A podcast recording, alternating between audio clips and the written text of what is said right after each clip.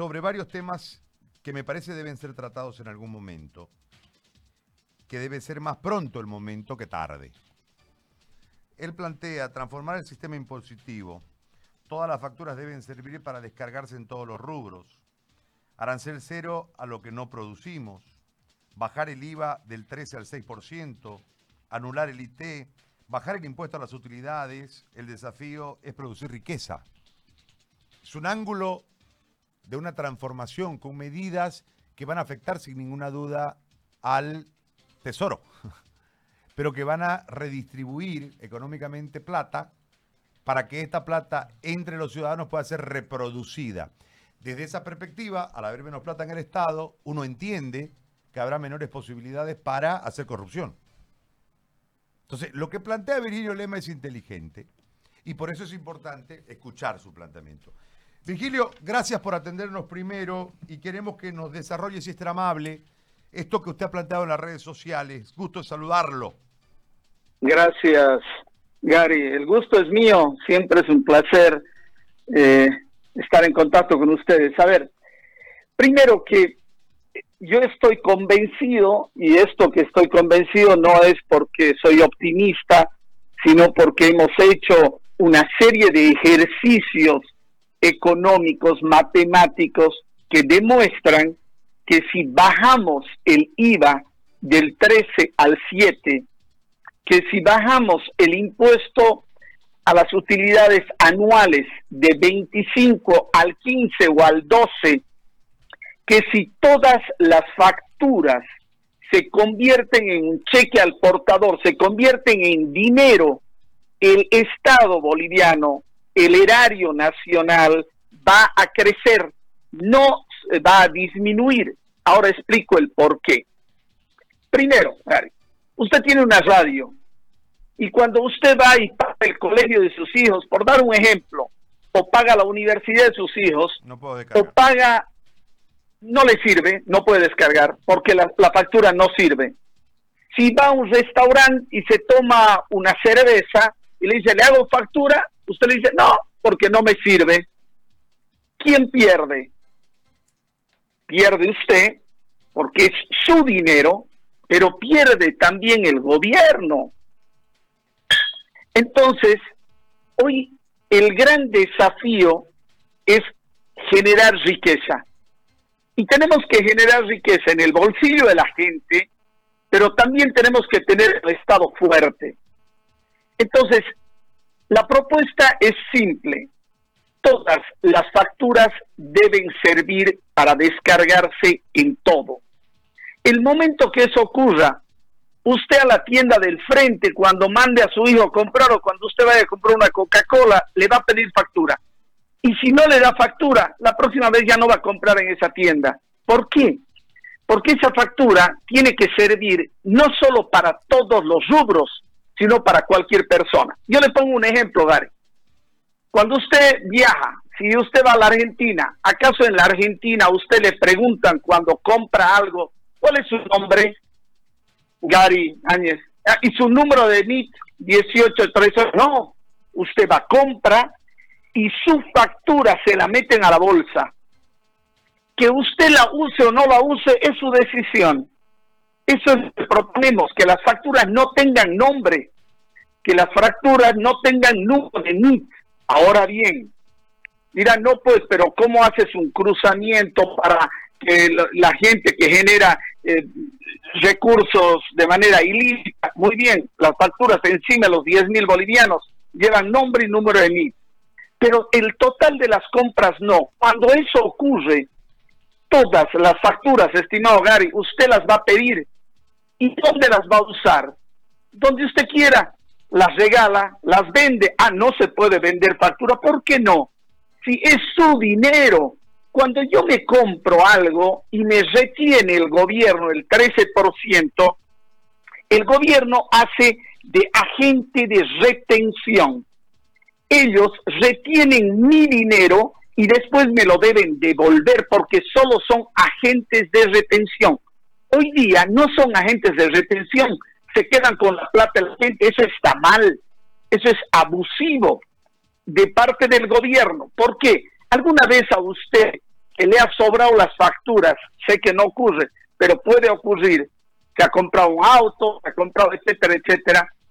¿Alguna vez el gobierno ha llegado a fin de año y le ha dicho, yo le quiero devolver porque usted tiene más facturación? Imposible.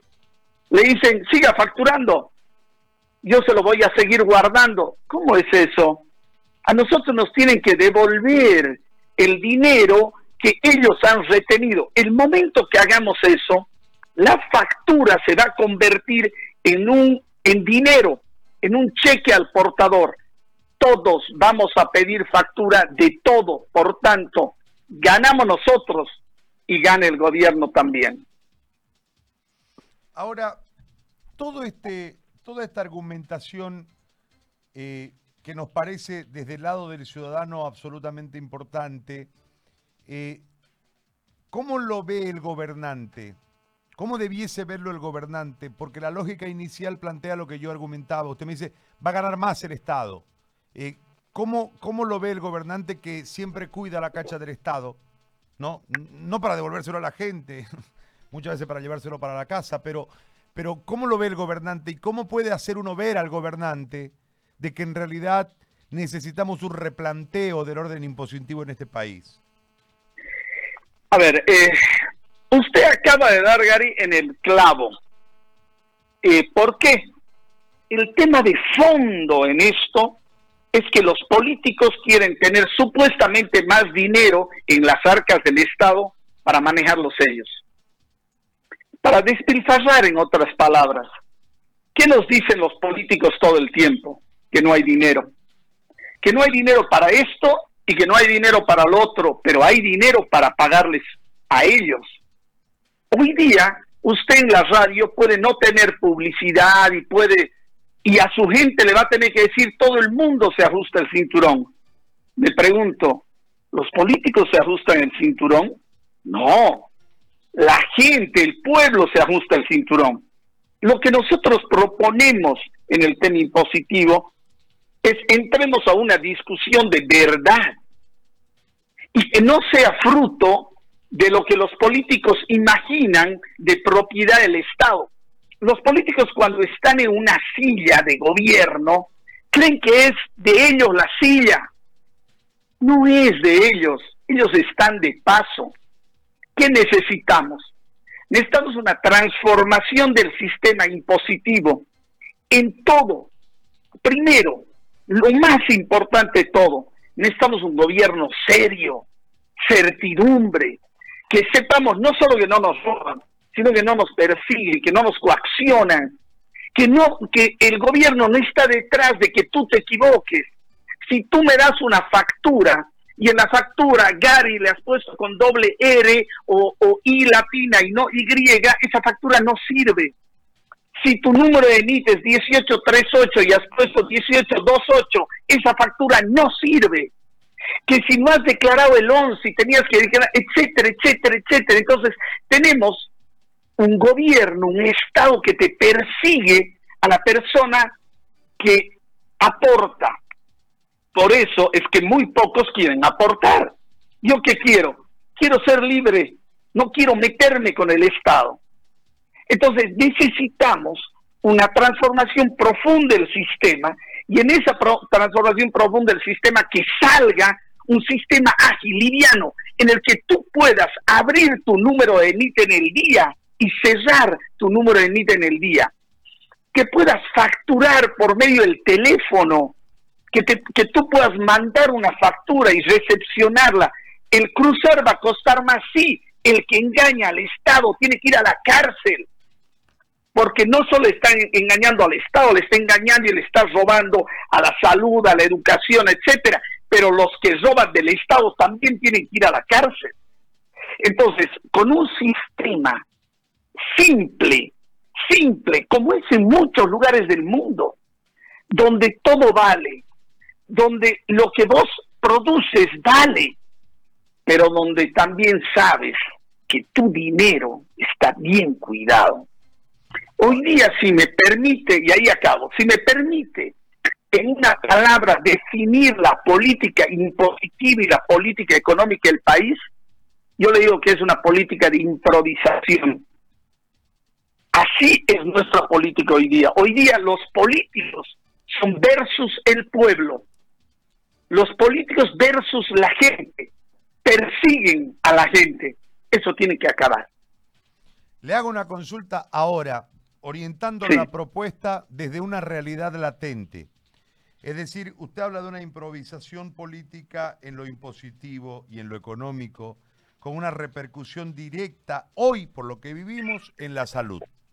En el marco del manejo de la crisis, una serie de improvisaciones que nos tienen literalmente con eh, la respiración corta, con un estado de incertidumbre alarmante y con niveles ya de desesperación en muchos sectores del país y con los más necesitados estirando la mano y desesperadamente aguardando una bolsita de comida.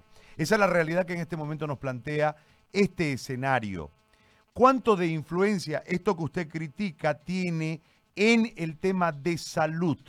Es decir, la falta de política económica, la falta de una política impositiva distinta que eh, aliente a crecer el universo de contribuyentes, sino a perseguir al contribuyente que eh, habitualmente paga. ¿Cuánto de todo esto que usted plantea ahora como una solución a estos aspectos tiene repercusión directa en algo tan, tan puro, tan, eh, tan necesario como un sistema de salud más o menos estable? A ver, son varios conceptos y tiraré algunas ideas que las podemos desarrollar. Primero, eh, si no hay una economía sana, no vamos a alcanzar nunca la reconciliación, acabar con la discriminación que tenemos hoy día, el marginamiento, la exclusión, etcétera, etcétera. Necesitamos una economía sana. ¿Por qué no tenemos una economía sana? No porque no tenemos dinero, porque dinero tenemos. El problema es que está en los bolsillos equivocados. Dinero está en el bolsillo de los políticos. Cinco mil políticos en Bolivia, cuatro mil y pico concejales, alcaldes, gobernadores, eh, ministros, senadores, diputados, asambleístas, departamentales, cinco mil, más otros funcionarios de alto nivel, otros cinco mil, se llevan. escuchen bien lo que se llevan casi 700 millones de bolivianos cada mes. Los políticos le cuestan muchísimo dinero al pueblo boliviano. Los políticos nos cuestan mucho. Hoy día Bolivia es un estado gigante, irracional. El gobierno hoy día controla todo y la salud, de pronto nos hemos dado cuenta que la salud no puede ser mercancía, Gary no puede ser una mercancía. La salud, aunque se enojen, no puede ser para generar riqueza. La salud, hoy día nos hemos dado cuenta que si tienes esta enfermedad, este virus, te curan, tengas o no dinero. Y lo que venimos proponiendo hace más de un año es que con tu carnet de identidad la salud sea de verdad gratuita para todos. Hay plata, hay. Lo que hay, hay, mucha plata, pero el gran problema es que hay más ladrones que plata. Entonces no alcanza. ¿Pero por qué no alcanza? Por la lógica irracional de estos gobiernos gigantescos que nos han hecho creer mediante la ideología, porque es un tema de ideología. No, tenemos que luchar por el bienestar del otro, entonces ese bienestar del otro es que el gobierno sea gigante, está mal. Entonces, el tema este de la salud, o lo entendemos ahora para toda la cosecha, o no, o no hemos entendido nada. La salud no es una mercancía. Hay dinero. El dinero está mal colocado. Cuando hoy día me dicen de que, han, de que el ministro dijo de que ha habido sobreprecio al comprar los, los kits para hacer los análisis y esa gente no está en la cárcel, nos están insultando, Gary. No puede ser. O sea, no puede ser que en Tarija se hayan hecho 50 muestras porque no hay avión para llevarlas. Las llevan por tierra. A Santa Cruz o a La Paz. Lo mismo pasa en Sucre. Entonces, ¿cuántos casos tienes en Tarija? Tres. Deja que hagan. El momento que hagan las muestras va a pasar lo de Ben y va a tener mil. Sin embargo, y no quiero hablar de que la hija se ve en avión y que no hay avión aquí, pero es la verdad. Entonces, las prioridades están mal. Y esto, la corrección de esto, es dignificar la política. No tenemos otra forma. La política tiene que ser un servicio público, el amor al prójimo. La política no puede servir para generar riqueza, Gary.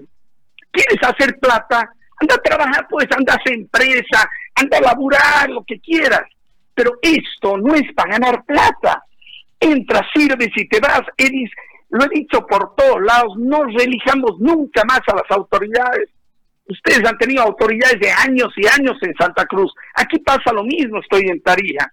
Y a nivel nacional las autoridades entran y lo único que quieren es quedarse entonces. El privilegio del poder hace que use los bienes de todos en favor tuyo. Eso es lo que tiene que acabar. Y si no acabamos con eso, Gary, no hemos entendido nada.